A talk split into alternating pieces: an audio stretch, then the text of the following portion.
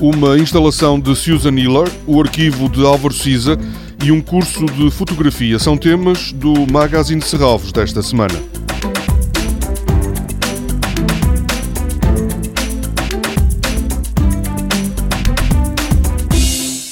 Desde o início do mês que está em Serralves uma instalação interativa da norte-americana Susan Hiller.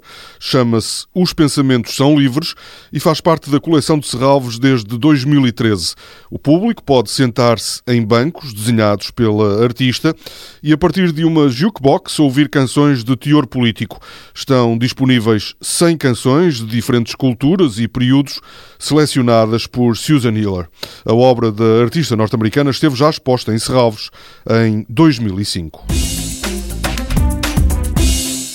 No domingo chega ao fim, na Biblioteca de Serralves, a exposição elaborada a partir do arquivo de Álvaro Siza. Os materiais foram selecionados pelo arquiteto britânico Tom Emerson de entre os mais de 6 mil desenhos do arquivo de Álvaro Siza conservado na Fundação de Serralves. Esta exposição, chamada Aberturas, está agora nos últimos dias e é também a primeira de um ciclo dedicado ao arquivo do arquiteto português.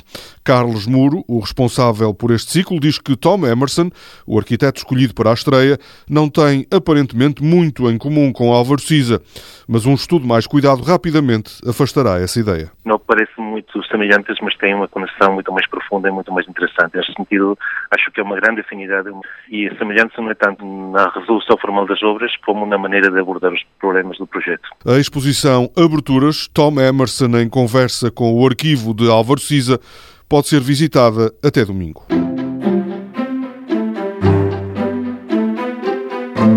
O Parque de Serralves será o palco de um curso de fotografia que começa no dia 23 deste mês. Este curso de 40 horas será dirigido pelo fotógrafo Jorge Sarmento. Os participantes vão colaborar numa obra dedicada à biodiversidade do parque. Toda a programação pode ser consultada em serralves.pt ou na página da Fundação no Facebook. Este programa pode também ser ouvido em podcast.